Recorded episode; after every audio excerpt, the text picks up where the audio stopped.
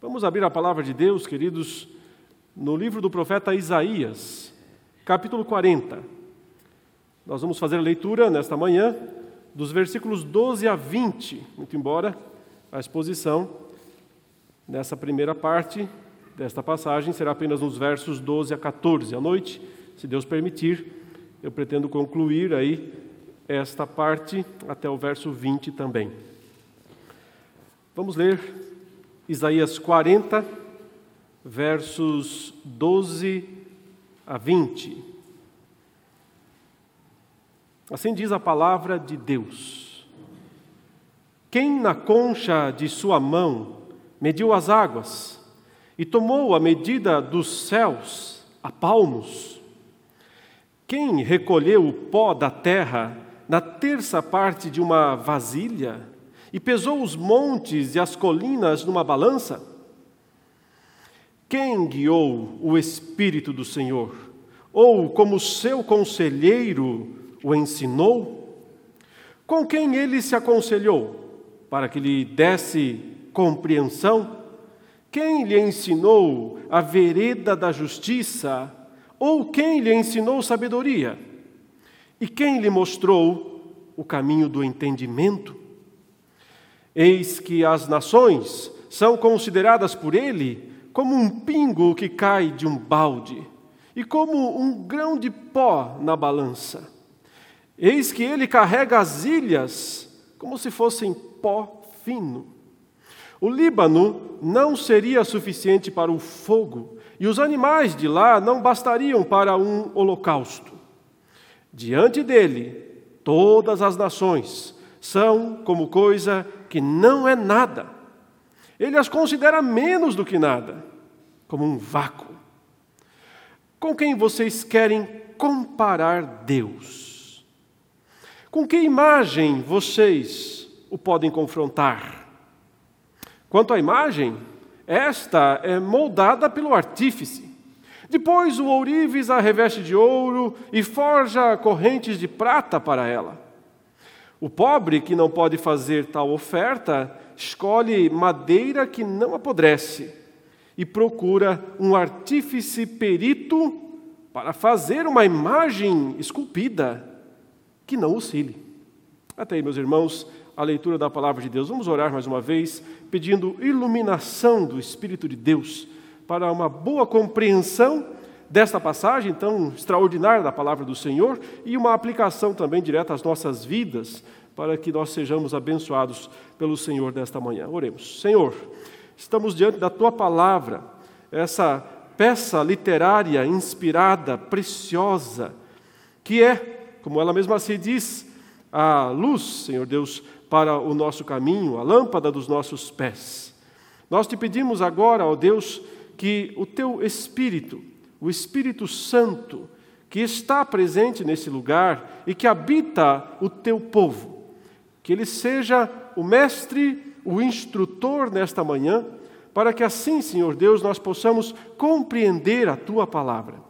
Nós te pedimos a tua misericórdia sobre as nossas vidas, a tua graça, porque somos indignos, Senhor, de estar na tua santa presença.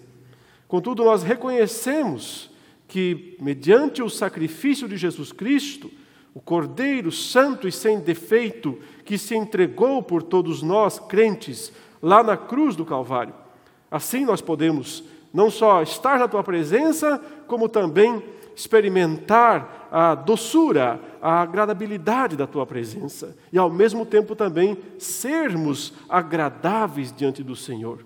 E que esse momento de meditar da tua palavra, como também aprendemos em tua palavra, seja agradável na tua presença, Senhor nosso e redentor nosso. Nós oramos em nome do Senhor Jesus. Amém. Meus irmãos e irmãs, nós temos, falado nesses dias, ou nessas exposições, aqui no capítulo 40 de Isaías, a respeito do tamanho de Deus, né? a grandeza de Deus. Nós já vimos nos primeiros 11 versículos desse capítulo, em destaque, alguns atributos de Deus, né? por exemplo, a sua misericórdia, a sua graça. Vimos que é assim que o texto começa a descrever Deus, mostrando a grandeza da sua misericórdia, da sua compaixão para com o seu povo. Depois vimos também que Deus quer manifestar com a sua própria misericórdia para conosco a grandeza da sua glória. E glória aqui é apenas uma descrição da própria essência de Deus, porque Deus é glorioso essencialmente. E ele quer ser visto dessa maneira. Isso não é uma atitude, não é uma atitude megalomaníaca de Deus. Ah, eu quero que vejam a minha glória. Os homens são assim. Os homens quando eles querem aparecer grandiosos, obviamente, eles estão sendo usurpadores de uma glória indevida que eles não têm, que eles não possuem. Eles são fake, para usar uma expressão comum nos dias de hoje. Deus não.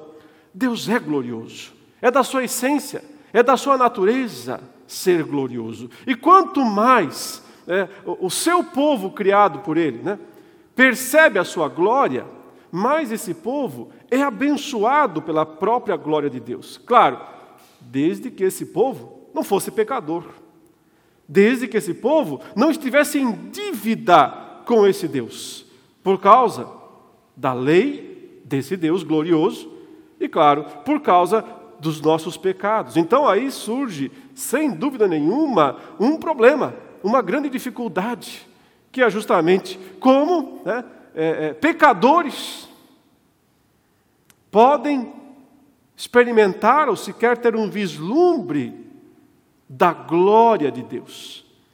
Mas nós vimos então, no final dessa, dessa primeira parte do capítulo, aí, até o versículo 11, né, que Deus tem uma boa nova para proclamar ao seu, ao seu povo. E essa boa nova, ele já vinha dizendo desde o início, é claro, cessou o tempo da disciplina. Chegou o momento do perdão, da reconciliação. E notem, sempre tem que lembrar, né? Deus está falando primordialmente, não conosco aqui, não com a gente aqui no século 21. Essa, essa passagem, essa, esse texto, ele não foi escrito diretamente para nós. Ele chegou até nós, e sendo palavra de Deus, claro, é para nós também. Mas antes de ser para nós, ele foi escrito para aquele povo do Antigo Testamento que estaria, num certo momento da sua história, aprisionado, né, cativo, escravizado no grande império da Babilônia, aquele império grandioso dos tempos antigos e terrível também, perseguidor, que inclusive, notem, né? Babilônia se tornou o grande símbolo da perseguição do mundo contra a igreja. É assim que nós vamos ler no Apocalipse, quando fala sobre a grande meretriz, a Babilônia, aquela que está embriagada com o sangue do povo de Deus. Então veja a, a força dessa figura bíblica, Babilônia. Claro, o mundo também aproveitou esse símbolo, e em geral, quando se fala de Babilônia neste mundo, ou né, na literatura secular, ou nos filmes, né, se pensa, claro, num local de grande perversão, depravação. Eles não estão errados nesse sentido, porque Babilônia também é isso, também implica nisso. Mas o Senhor quer tirar seu povo de Babilônia. E por isso ele anuncia as boas novas àquele povo dizendo: Eu estou vindo, eu estou vindo pessoalmente, Deus fala. Eu estou vindo para resgatar, para levar meu povo de volta para a terra prometida. E essa figura se expande até os dias atuais. Não é à toa, como eu disse, o livro do Apocalipse usa a mesma ideia para dizer que Deus vai nos tirar dessa Babilônia na qual nós estamos hoje que é justamente esse mundo decaído, esse mundo depravado, esse mundo submisso ainda né, ao Deus desse século, às ideias, às ideologias do Deus, com letra minúscula, deste século. Deus irá nos retirar deste mundo e vai também nos levar para aquela terra esperada, aquela terra prometida, que para nós não é aquele pequeno território lá em Israel, no Oriente Médio, né, aquilo é muito pouco, aquilo foi importante no passado. Mas hoje não tem mais importância praticamente nenhuma, porque Deus tem nos prometido no Novo Testamento, especialmente né, na, na, nos textos que descrevem o mundo por vir, ele não nos tem prometido um pequeno reino terreno localizado em algum ponto deste mundo. Ele tem nos prometido o mundo inteiro. Ele tem nos prometido os céus inteiros. Novo céu e nova terra. Ou seja, a nossa terra prometida, aquela para a qual Deus está nos levando, está nos guiando é grandiosa, é imensa, mas maior ainda do que ela é o nosso Deus. O próprio Deus, Ele é maior do que tudo. E é justamente isso o que o texto quer que nós entendamos. E por que Deus quer que nós tenhamos uma noção do seu tamanho? E, e, e a gente nem sequer consegue ter isso. Veja como é difícil né, tentar falar sobre o tamanho de Deus. Ah, na verdade, até isso é impossível. Porque, como eu disse outro dia, né, para medir qualquer coisa deste mundo, nós temos que ter uma unidade de medida. Então, se você quer medir o tamanho de uma casa, você pega uma trena. E lá fala assim, 100 centímetros. Isso dá um metro. E aí você sai colocando a trena pela casa, um metro, dois metros, três metros, quatro metros, cinco metros. Opa, o tamanho desse quarto aqui, ou dessa sala, são cinco metros. Mas se você quer fazer algo, precisa medir algo maior, você não vai usar a trena, né? Você vai usar um GPS, alguma coisa que lhe dê condições de medir um quilômetro, dois quilômetros, dez quilômetros, cem quilômetros, mil quilômetros. Mas como medir o infinito? Qual é a unidade de medida do infinito? Como pesar, pesar, veja, medir, pesar, as duas nossas duas principais né, unidades de comparação, de medida. Como pesar o infinito? Agora vejam o que esse texto quer de fato nos ensinar. Ele quer nos dar uma, uma noção só uma noção da grandeza de Deus, do tamanho de Deus, em termos de, grande, de, de grandiosidade mesmo. Porque ele já falou da grandeza da misericórdia, ele já falou da grandeza da sua glória, ele já falou da grandeza das boas novas de Deus para o seu povo, mas a pergunta que fica é: Deus pode fazer tudo o que ele está prometendo? Ele está prometendo para o povo de Israel lá, o Judá, né, o remanescente, Judá, Jerusalém, os judeus sobreviventes do exílio, que ia tirá-los do exílio babilônico e que ia levá-los de volta para a terra prometida. Com que exército? Com que guerreiros?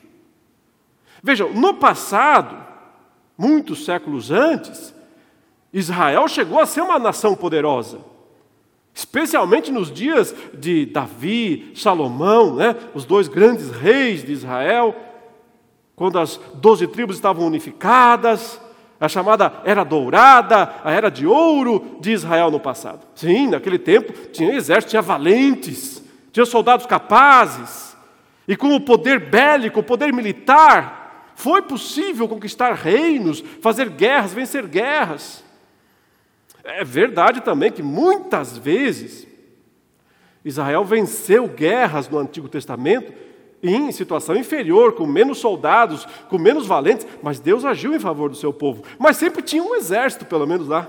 Sempre tinha alguns valentes para lutar. Agora não tem nada. Nada. Não existe sequer um país. Ele foi varrido do mapa. Não tem uma cidade lá, ela foi destruída, só tem monte de pedras. Sabe quem mora em Jerusalém nesses dias? Os chacais, as hienas. É assim que o profeta Isaías descreve a terra. Habitação de chacais, habitação de hienas. Será que os chacais, as hienas vão lutar? Não, claro que não. Não tem cidade, não tem exército, não tem país, não tem nada.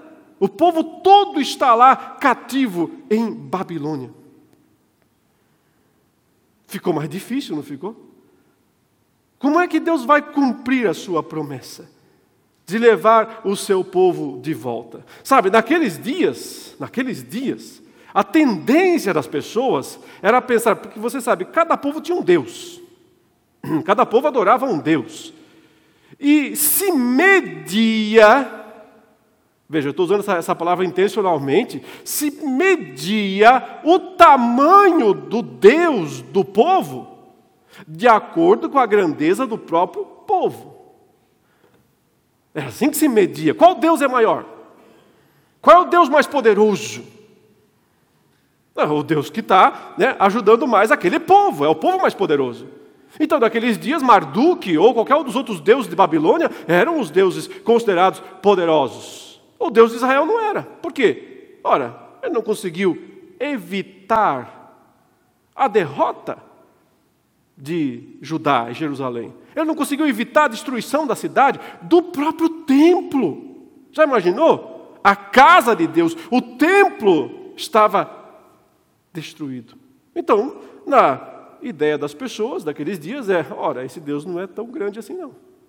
Não é tão poderoso assim, não. Ele não conseguiu evitar a destruição desse templo.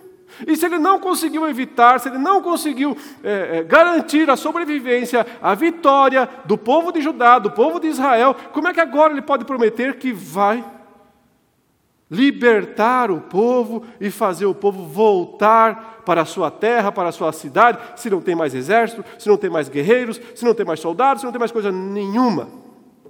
Mas notem, e nós vimos isso também numa das pregações anteriores, de acordo com o profeta Isaías, e de acordo com a, o Antigo Testamento como um todo, e o Novo também, porque esse é um assunto crucial, esse é um assunto fundamental.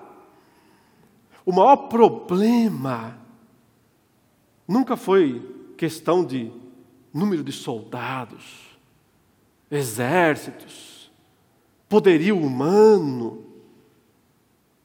O, o, o, grande problema, a grande dificuldade, a grande luta, a grande batalha que Deus teve que travar pelo seu povo, primordialmente, nunca teve relação com exércitos, soldados, máquinas de guerra. A questão sempre foi o pecado do seu próprio povo. As transgressões, a pecaminosidade do seu próprio povo.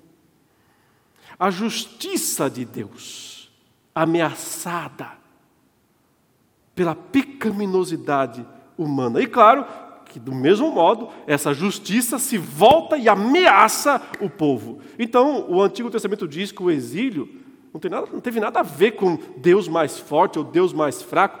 Só tem um Deus. Os outros nem existem. A questão sempre foi que o exílio foi disciplina de Deus contra o seu povo. Foi Deus quem trouxe Nabucodonosor, rei de Babilônia, para fazer a obra de Deus, é assim que é chamada, né? A invasão, a obra de Deus em Judá e em Jerusalém. E foi o mesmo Deus que autorizou a ida para a Babilônia do povo cativo. E o mesmo Deus que usaria tempos depois um outro imperador chamado Ciro e também um outro chamado Dario para fazer o povo retornar. A questão, portanto, o problema, portanto, é o problema do mal, é o problema do pecado, da queda, da corrupção. E não tem a ver com recursos, poder humano. Mas uma vez que Deus resolveu o problema do seu povo, o problema jurídico, o problema legal, perante a justiça dele, então também chegaria o momento de Deus mostrar o poder do seu braço. Também chegaria o momento dele mostrar poder em si mesmo. Vejam, se eu puder traçar um, traçar um paralelo aqui, uma comparação, Jesus tem duas vindas: sua primeira vinda e sua segunda vinda. Primordialmente, o que, que ele veio fazer na sua primeira vinda? Ele veio resolver o problema principal. Qual é o problema principal? O nosso principal. Não é esse mundo aí à volta. Não são os ímpios, não são os sistemas decaídos. O, o, o nosso problema principal é o nosso pecado. As nossas culpas diante de Deus. O Senhor Jesus veio primordialmente para resolver esse problema jurídico nosso com Deus. Como é que ele fez isso? Como pastor, um bom pastor. Foi assim que o verso 11 disse: Vem o pastor buscar suas ovelhas. O, o pastor veio e morreu por elas. Porque o bom pastor, Jesus disse, é aquele que dá a vida pelas ovelhas. Ele resolveu o nosso problema jurídico. Mas o que, que vai acontecer primordialmente na segunda vinda de Jesus? Ele vai mostrar a grandeza do seu braço, sim. Ele vai mostrar o seu poder, sim.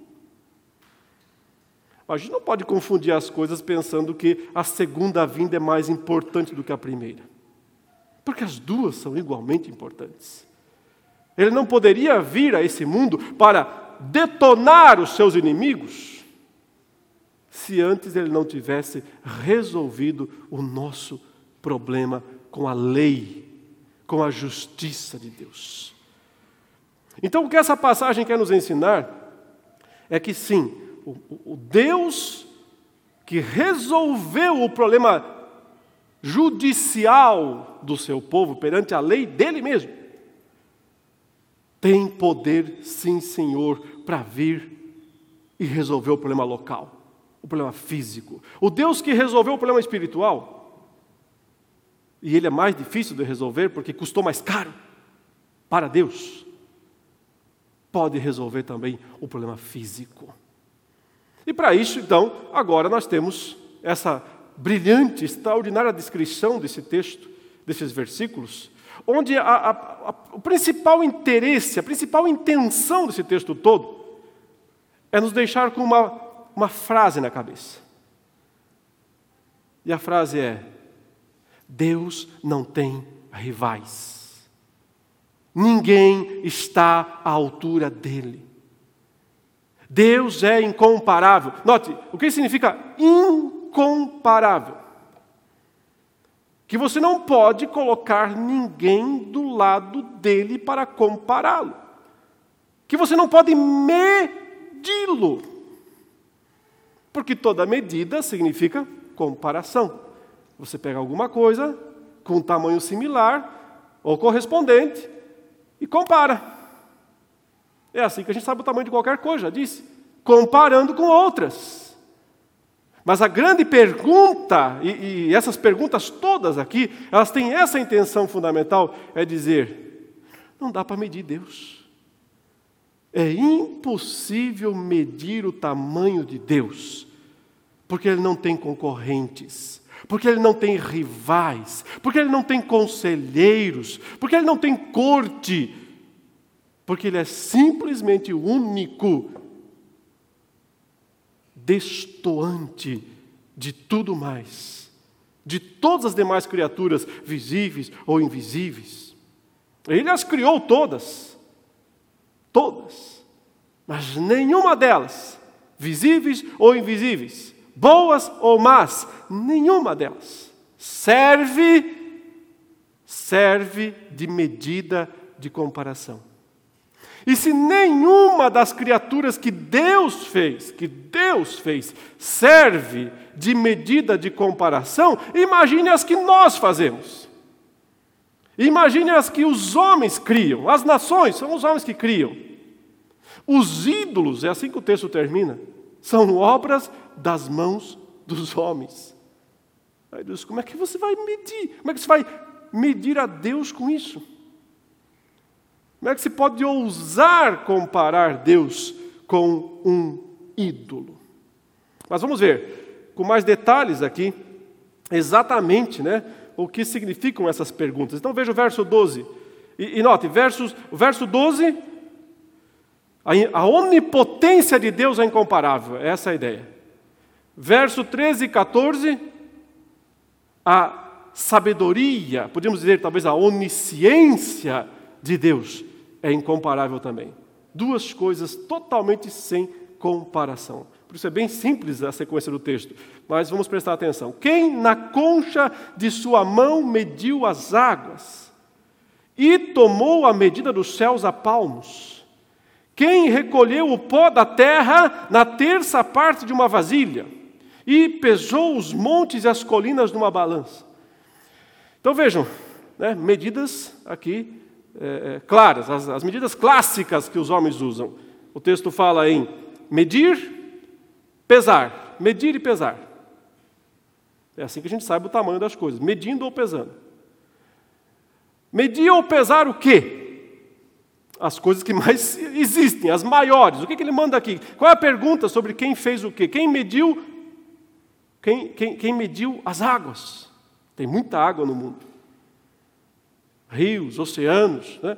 Depois ele fala: quem pesou, ou recolheu e pesou o pó da terra, a ideia é a terra como um todo. E quem mediu os céus. Mas é interessante ele, o modo como ele usa aqui, né, como uma ideia de criar um propósito, na verdade, de criar uma ideia do absurdo, uma ideia absurda. Tente imaginar alguém desse tamanho. Tente imaginar alguém desse tamanho. Alguém que, com a concha da mão, ou seja, ele, ele junta a mão assim, e aí cria aqui uma pequena conchinha, um pequeno reservatório. E aí eu pergunto: quanto cabe aí na sua mão? Quantos ml de água cabe aí se você fizer assim? Cuidado para não balançar, que senão cai tudo fora. Muito pouquinho, né? Dá para matar a sua sede com o que você consegue guardar, reservar de água na conchinha da sua mão?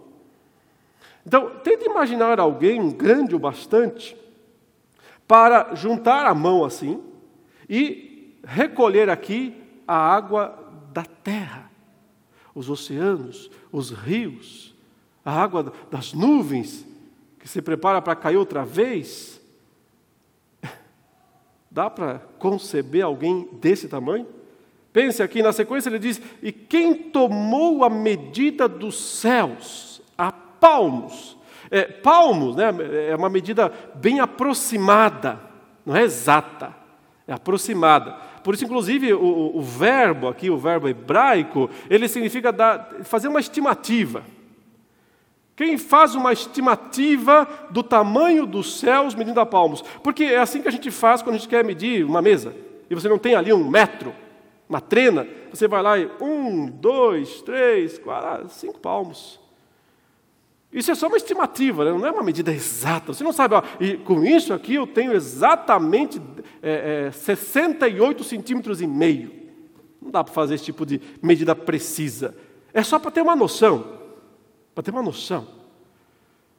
Então, é, mas também, veja, você, você não vai medir a palmos essa igreja, por exemplo. Ah, eu quero saber o tamanho dessa igreja. Eu vou lá e começo a botar a mão no chão. Um palmo, dois palmos, três palmos. Por quê? Porque fica muito desproporcional. Você tem que usar uma medida maior para isso.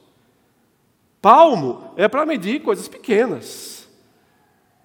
Porque se você disser assim, olha, isso aqui tem cinco palmos. Ah, você tem uma noção, mais ou menos isso aqui, né?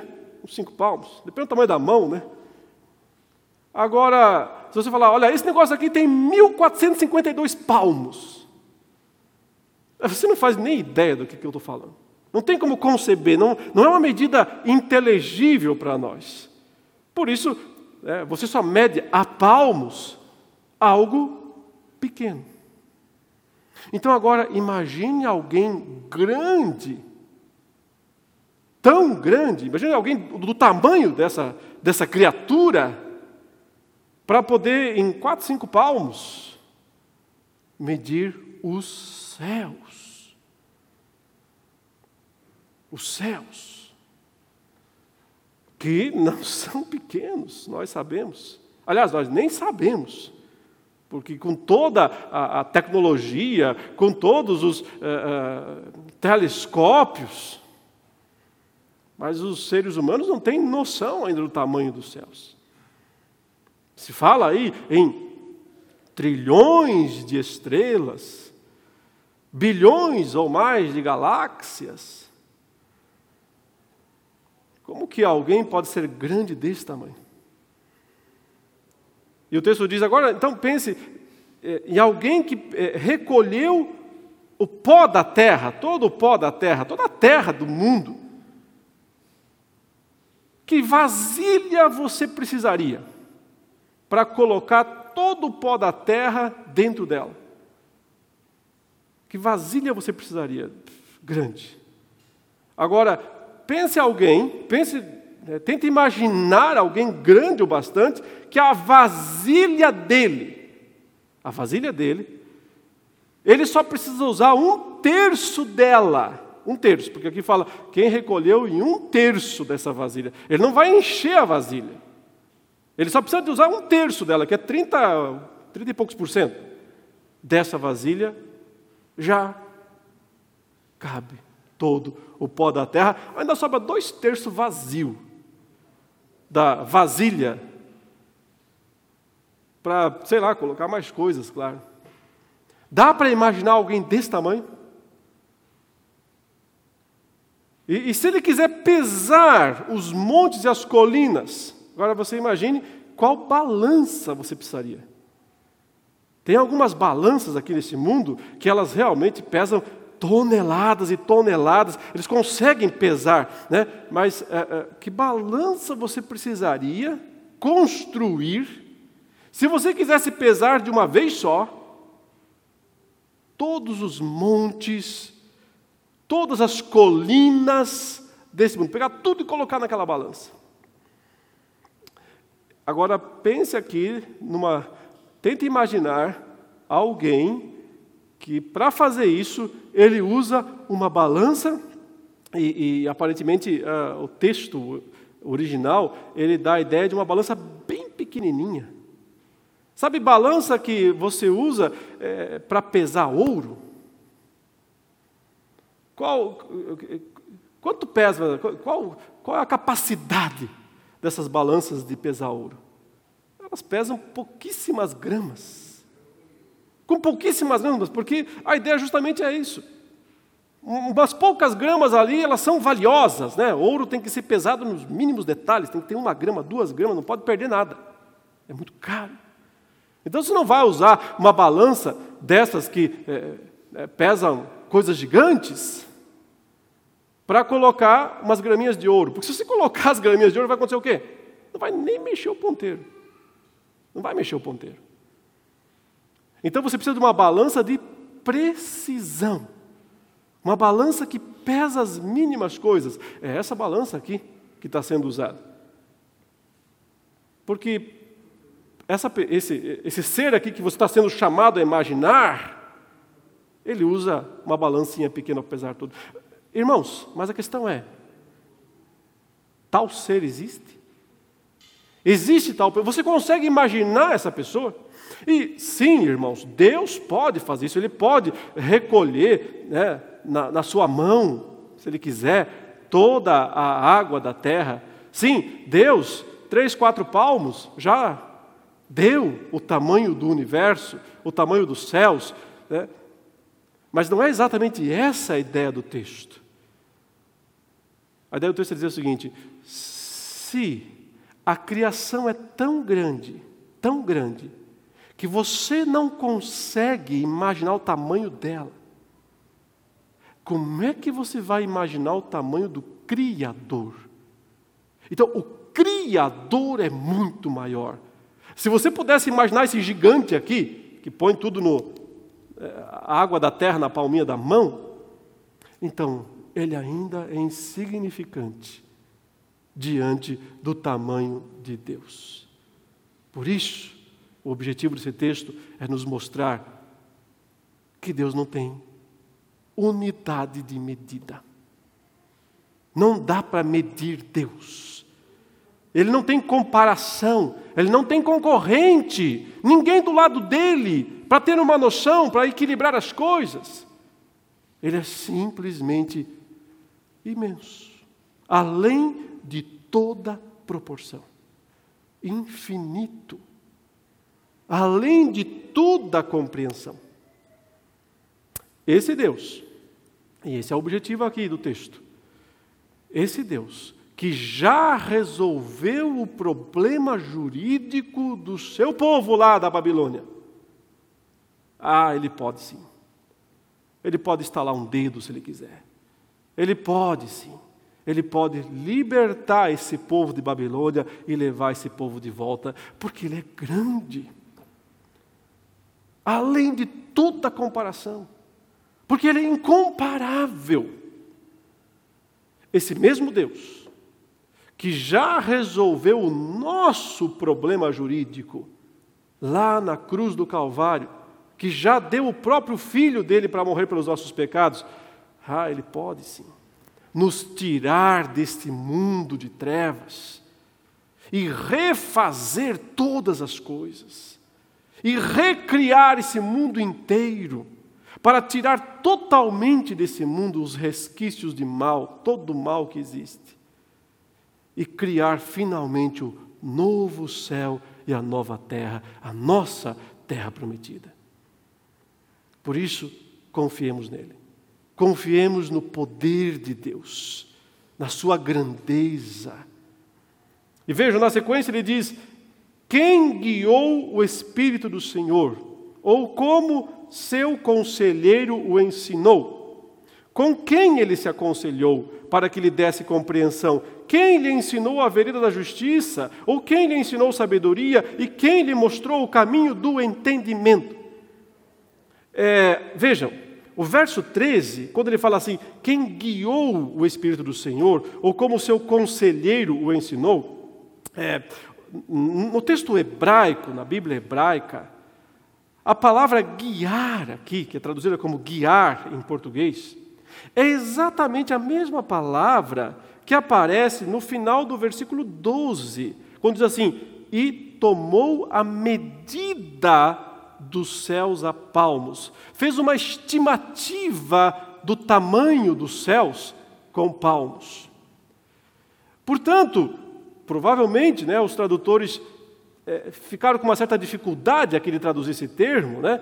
E não está errado quando eles usam a expressão guiar, quem guiou o Espírito do Senhor, porque o sentido realmente é que Deus não tem conselheiros, que Deus não precisa pedir opinião para ninguém, ele simplesmente toma as decisões que ele quer. Mas é, é muito interessante quando o texto usa o mesmo termo, porque ele está falando justamente disso. Não dá para medir Deus.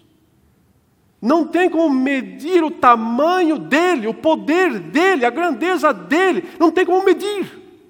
E também não tem como medir a sua sabedoria, a sua inteligência, os seus planos, os seus propósitos.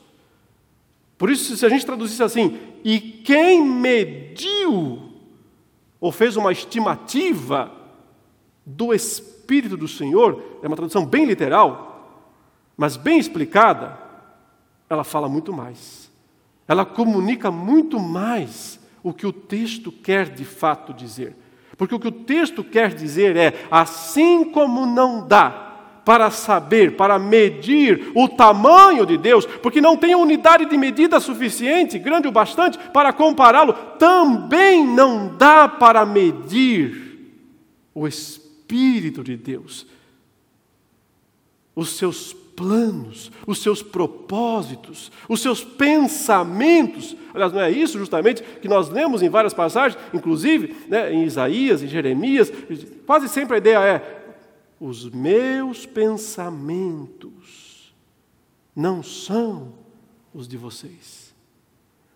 Porque o quanto os céus se elevam acima da terra, assim os meus pensamentos são mais altos, mais elevados. Não dá para medir. Não dá para medir. Não tem unidade de medida grande o bastante para entender os planos, a grandeza do Senhor. Ninguém, ninguém mede os céus a palmos. Ninguém. E ninguém mede o Espírito do Senhor. Ninguém consegue compreender perfeitamente os planos, os propósitos de Deus. Por isso, essas perguntas todas aqui, né? Quem foi o conselheiro de Deus? Quando Deus decidiu fazer o que ele decidiu, vamos voltar ao começo de tudo. Quando ele decidiu começar a criar o mundo, criar a terra, criar as pessoas, permitir o mal, permitir a queda, tudo o que ele permitiu. Quem se assentou lá e disse: Deus, eu acho que o Senhor podia fazer dessa maneira. Por acaso Deus foi lá e fez um, um plebiscito nos céus e disse: O que vocês acham, anjos? Vou criar a terra ou não? 53,4% dos anjos falaram: Cria. E os outros falaram: melhor não. Aí Deus disse: bom, como a maioria aqui votou pela criação, eu vou criar. Não. Deus não tem conselheiros. Porque Deus não tem ninguém à sua altura. Não tem rivais, não tem concorrentes, mas também não tem conselheiros. Na segunda parte aqui, que nós vamos falar à noite, nós vamos ver os rivais. Dá para colocar algum rival ao lado de Deus? Mas até que nós vemos que Deus também não tem ninguém à sua altura, nem mesmo para ajudá-lo. Deus precisa de ajuda? E Deus precisa da nossa ajuda para alguma coisa? Não é estranho que os homens frequentemente pensam que eles podem dar alguma ajuda para Deus? Não é estranho que frequentemente nas nossas orações nós ficamos aconselhando Deus?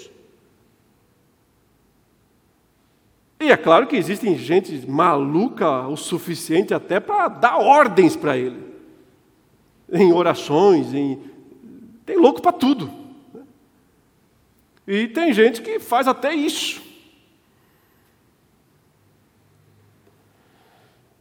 Mas o que isso representa, né? Por que pessoas fazem isso? Porque não entenderam o tamanho. Porque não entenderam o tamanho de Deus. Porque na, na cabeça dessas pessoas, e, e muitas vezes nossas também, porque a gente escorrega de vez em quando também, nesses pontos, a gente imagina um Deus pequeno. A gente imagina um Deus limitado. Tem que dar uma forcinha para Ele. Como é que eu ajudo? Não, meus irmãos. Não podemos medir o tamanho de Deus. Nem o tamanho do seu braço, nem o tamanho da sua mente. Aliás, muito menos o tamanho da sua mente. O tamanho dos seus propósitos, o tamanho dos seus planos Deus não tem corte celeste para decidir coisas com Ele. Ele não tem conselheiros. Ele decide tudo sozinho. Porque só Ele sabe todas as coisas.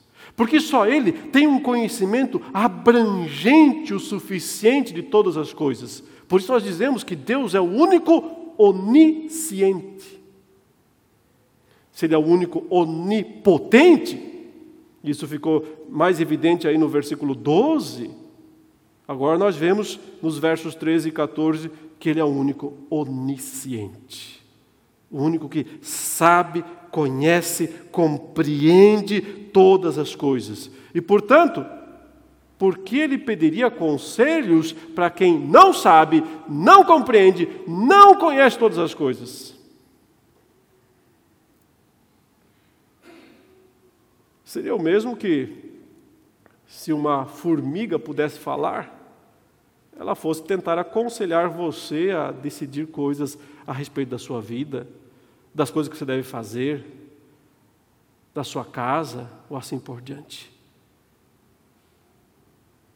Ela mal sabe o tamanho do mundinho dela.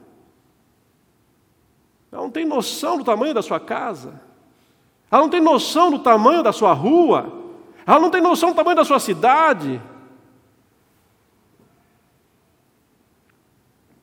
Mas diante de Deus, nós somos menores do que formigas, na comparação.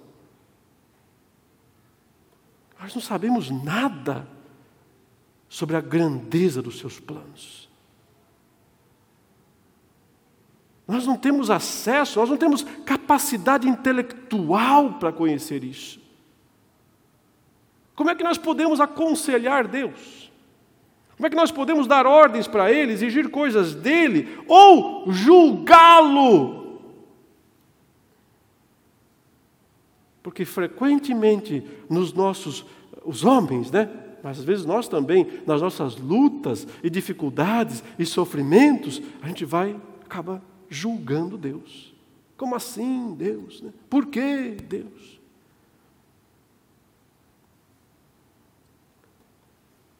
Ah, você tem um metro aí? Você tem uma trena aí? Para conseguir medir a mente de Deus? Conhecer a mente de Deus em sua grandeza, em sua perfeição? Irmãos, um dos temas de Isaías é justamente esse, não é? Por que Deus permitiu o exílio?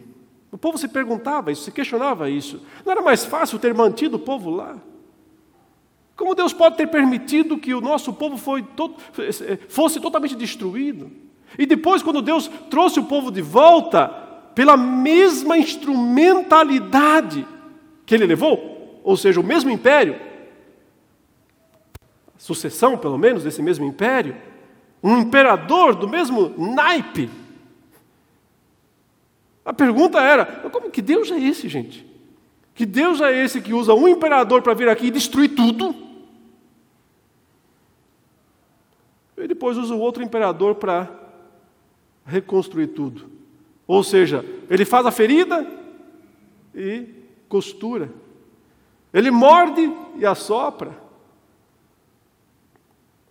E isso frequentemente causa nas pessoas é um reboliço na cabeça. Como assim? Como assim? Como assim? Mas sempre que a gente pergunta, como assim? Como assim? Nós estamos lá com a nossa treninha com os nossos poucos centímetros de medida, tentando medir o tamanho de Deus. E quando fazemos isso, meus irmãos, não vai dar certo, porque nós jamais conseguiremos. Para concluir, irmãos, deixe apenas relembrar como essa passagem é citada pelo menos duas vezes no Novo Testamento. Essa passagem aqui, do, dos versos 12 a 14, especialmente no verso 13 e 14, né? Quem guiou o Espírito do Senhor, ou como seu conselheiro o ensinou, com quem ele se aconselhou, para que lhe desse compreensão, quem lhe ensinou a vereda da justiça, ou quem lhe ensinou sabedoria, quem lhe mostrou o caminho do entendimento. Em dois lugares do Novo Testamento, esse texto aqui é citado é, é, diretamente. E, e um deles é aquele hino que o apóstolo Paulo constrói no final do capítulo 11 de Romanos, quando lá nos versículos 33 a 36 ele diz o seguinte: Ó profundidade da riqueza, tanto da sabedoria como do conhecimento de Deus. Quão inexplicáveis são os seus juízos, e quão insondáveis são os seus caminhos. Pois, aí está a citação direta: quem conheceu a mente do Senhor? Ou quem foi o seu conselheiro? Ou quem primeiro deu a ele, ou quem primeiro deu alguma coisa a Deus para que isso lhe seja restituído? Porque dele e por meio dele e para ele são todas as coisas. A ele seja a glória para sempre. Amém.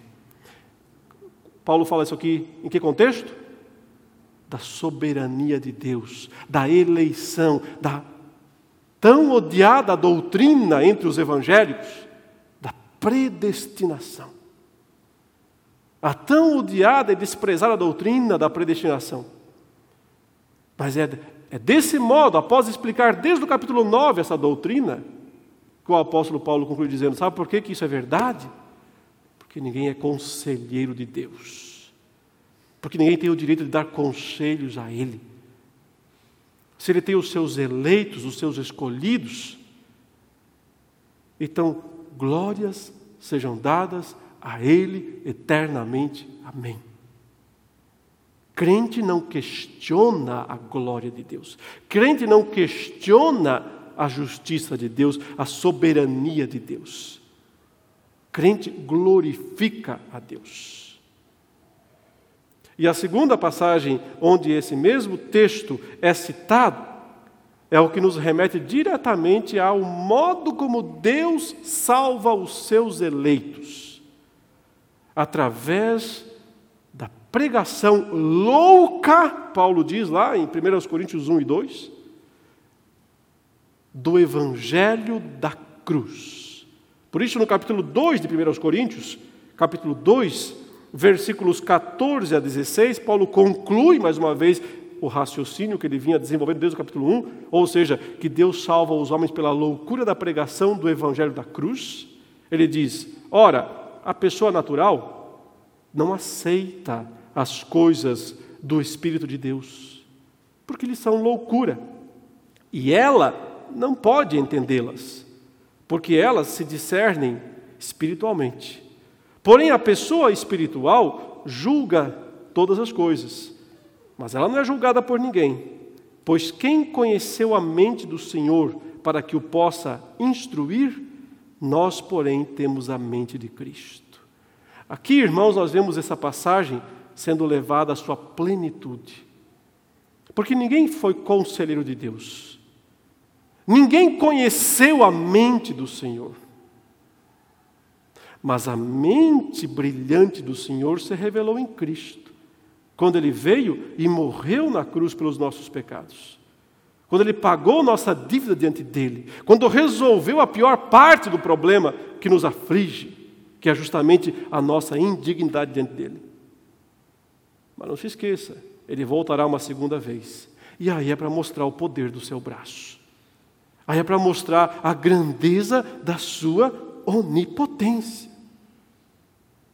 que não pode ser medida. Como também não pode ser medida a grandeza da sua mente. Mas, curiosamente, Paulo diz no final aqui: nós temos a mente de Cristo.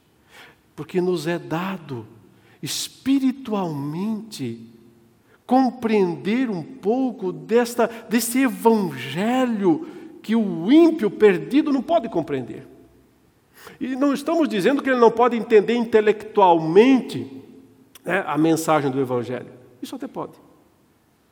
Estamos dizendo que não pode compreender espiritualmente a mensagem do Evangelho, que é a mensagem que redime, que nos leva a nos humilharmos pelos nossos pecados, que nos leva a confessarmos a salvação somente em Cristo Jesus e a confiarmos e a esperarmos nesse Evangelho até o fim.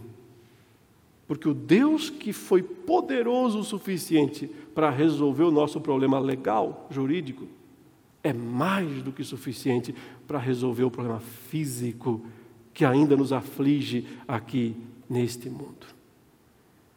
Confiemos, portanto, meus irmãos, na grandeza de Deus, mesmo que a gente não consiga medi-la. Até porque, se pudéssemos, ele não seria tão grande assim. Que Deus nos abençoe e nos ajude a sempre glorificarmos ao Senhor pela sua grandeza.